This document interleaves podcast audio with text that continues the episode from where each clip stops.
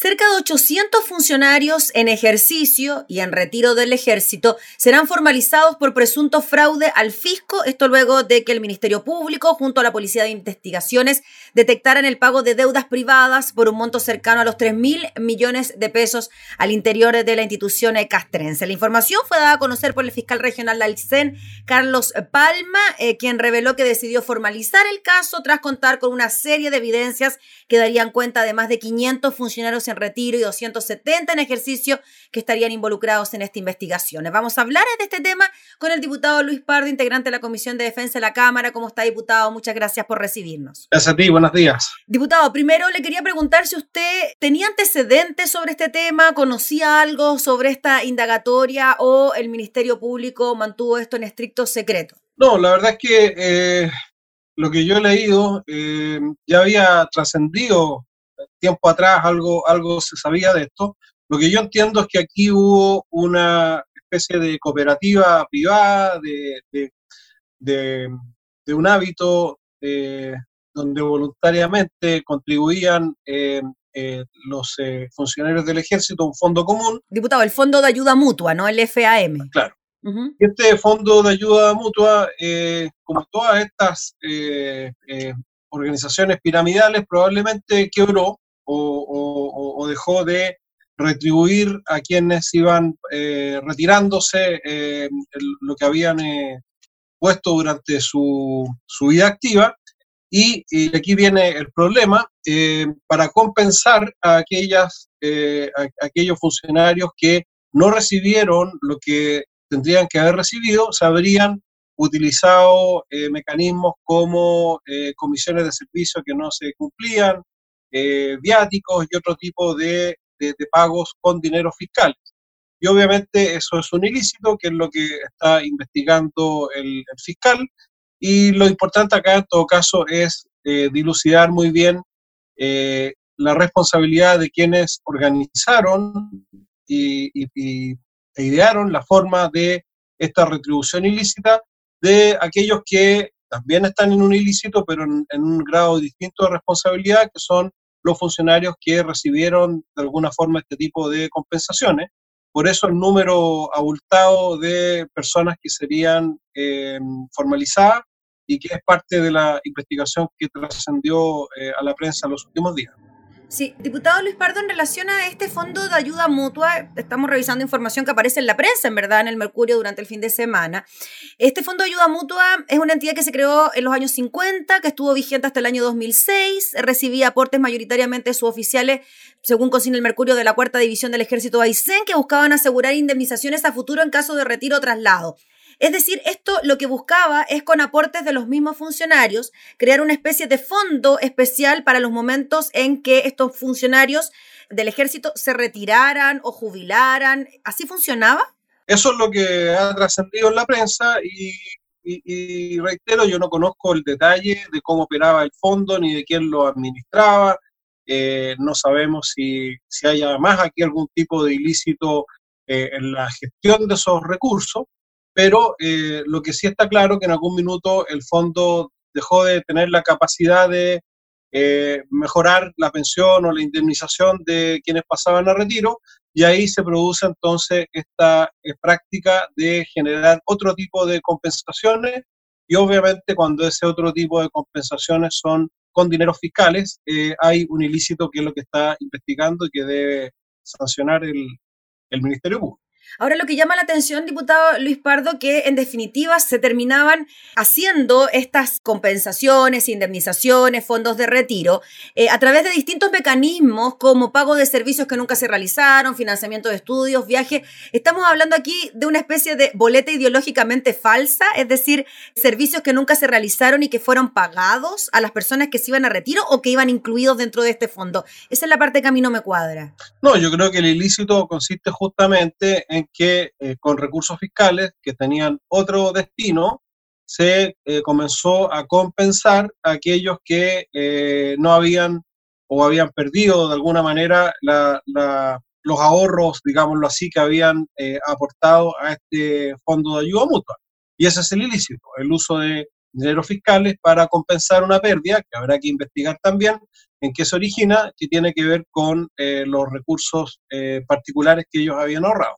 Diputado, independiente de lo que pueda ocurrir con la investigación, con la formalización, con lo que pueda ocurrir, ¿qué le parece a usted que el ejército, las Fuerzas Armadas en general, se vean entrometidas en este tipo de situaciones que tienen que ver con platas y con fraude al fisco, que en definitiva termina siendo plata de todos los chilenos? Bueno, es, grave y, y, por lo mismo que tal como ha ocurrido con todo este tipo de falcos, lo que corresponde es una investigación acuciosa que termine estableciendo claramente las responsabilidades, porque aquí hay distintos niveles de responsabilidades y, de todas estas cosas, como en todas las organizaciones, hay que extraerlas Sí, diputado, bueno, le preguntaba yo por el foco del delito, ¿no? Usted nos explicaba muy bien que tiene que ver con el uso de dineros fiscales para compensar, ¿no? Estos retiros de algún momento de, los funcionarios. Son 800 personas que estarían involucradas. Ahí estamos hablando de distintos tipos de responsabilidades, por lo tanto también de delitos distintos o posibles delitos distintos y posibles sanciones distintas también, nos imaginamos. Por supuesto, yo por eso mencionaba que, que no se puede poner en una misma categoría a un suboficial que perdió sus ingresos y le dicen, mire, le vamos a compensar de esta forma, igual está cometiendo un ilícito porque él eh, está recibiendo dineros fiscales, pero eh, es distinta la responsabilidad de quien ideó la compensación y de quien la permitió, la autorizó o la ejecutó y eso es parte de lo que tendrá que dilucidar la investigación judicial. O sea, estamos hablando de personas que durante su trayectoria en el ejército habrían puesto plata para este fondo y después esa plata no existió, se gastó en otras compensaciones, en otras indemnizaciones y por eso el ejército responde con este otro tipo de pagos. Claro, yo reitero que no conozco el mecanismo del, fondo en sí, mismo, pero en general este tipo de fondos termina mal y, desgraciadamente eh, eh, la gente no aprende eh, cuando tenemos este tipo de, fondos em, piramidales, eh, en algún minuto se corta el hilo eh, y, solamente se benefician los que iniciaron el proceso y, posteriormente se van agotando los recursos a medida que, el proceso va avanzando. Se dice que este fondo se inició en el año 50, o sea, probablemente funcionó muy bien hasta cierto tiempo y después ya cuando los recursos no estaban, que me imagino también en materia de la investigación igual, eh, se idea esta forma de compensación que obviamente eh, va contra toda, no solo la legalidad, sino que es totalmente eh, repudiable en términos del uso de dinero fiscales para un fin particular. Sobre todo cuando además de alguna manera podría falsearse información con servicios que no fueron prestados. Exacto. Por eso que acá esto tiene muchas aristas, tienen que establecerse los distintos tipos y niveles de responsabilidad y, bueno, ahí iremos, nosotros igual como Comisión de Defensa eh, vamos a, invitar a las autoridades correspondientes para tener más antecedentes y lo importante desde mi punto de vista es que se, se tomen las medidas a nivel de la institución para verificar que este tipo de fondos no esté operando en otros lugares. Eh, esto fue algo específico de la cuarta división, pero, pero es parte de, de las experiencias que tienen que extraerse y las medidas que tienen que tomarse para que no se repita. Claro, puede ocurrir en esta cuarta división y también podría eventualmente ocurrir en otras reparticiones o incluso también en otras ramas de las Fuerzas Armadas. ¿Se han conocido casos como este, diputado Pardo? No conozco si ha ocurrido en otras ramas de las Fuerzas Armadas. Ahora, este tipo de organizaciones no son inventos de las Fuerzas Armadas, son este tipo de, fondos piramidales ocurren en, en muchos ámbitos y hemos visto el caso de los quesitos y, otros tantos en, distintos ámbitos. Es una, es una figura que desgraciadamente eh, es, muy reiterativa y que entusiasma a la gente y, en algún minuto el hilo se corta y, aparecen los damnificados después de que unos pocos se han beneficiado. Así que eh, esto no es privativo del ejército. Por supuesto que es grave que ocurra en el ejército y es parte de lo que tiene que ser investigado y además adoptadas las medidas para que no se siga produciendo. Ahora, diputado Luis Pardo, en relación a lo que ocurre con estos casos, ¿no? Se supone que las platas iban destinadas a gente que pasaba retiro, o sea, que se iba a jubilar. Eh, ya las Fuerzas Armadas cuentan con una jubilación diferente al resto del país y claramente mucho más alta que las pensiones promedios que existen en Chile.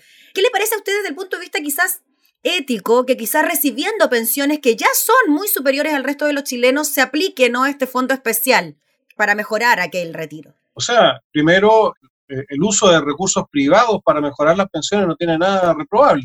Si el tema aquí es que se, se recurrió en una segunda instancia a fondos fiscales para compensar el fracaso de alguna manera de este mecanismo de ahorro privado.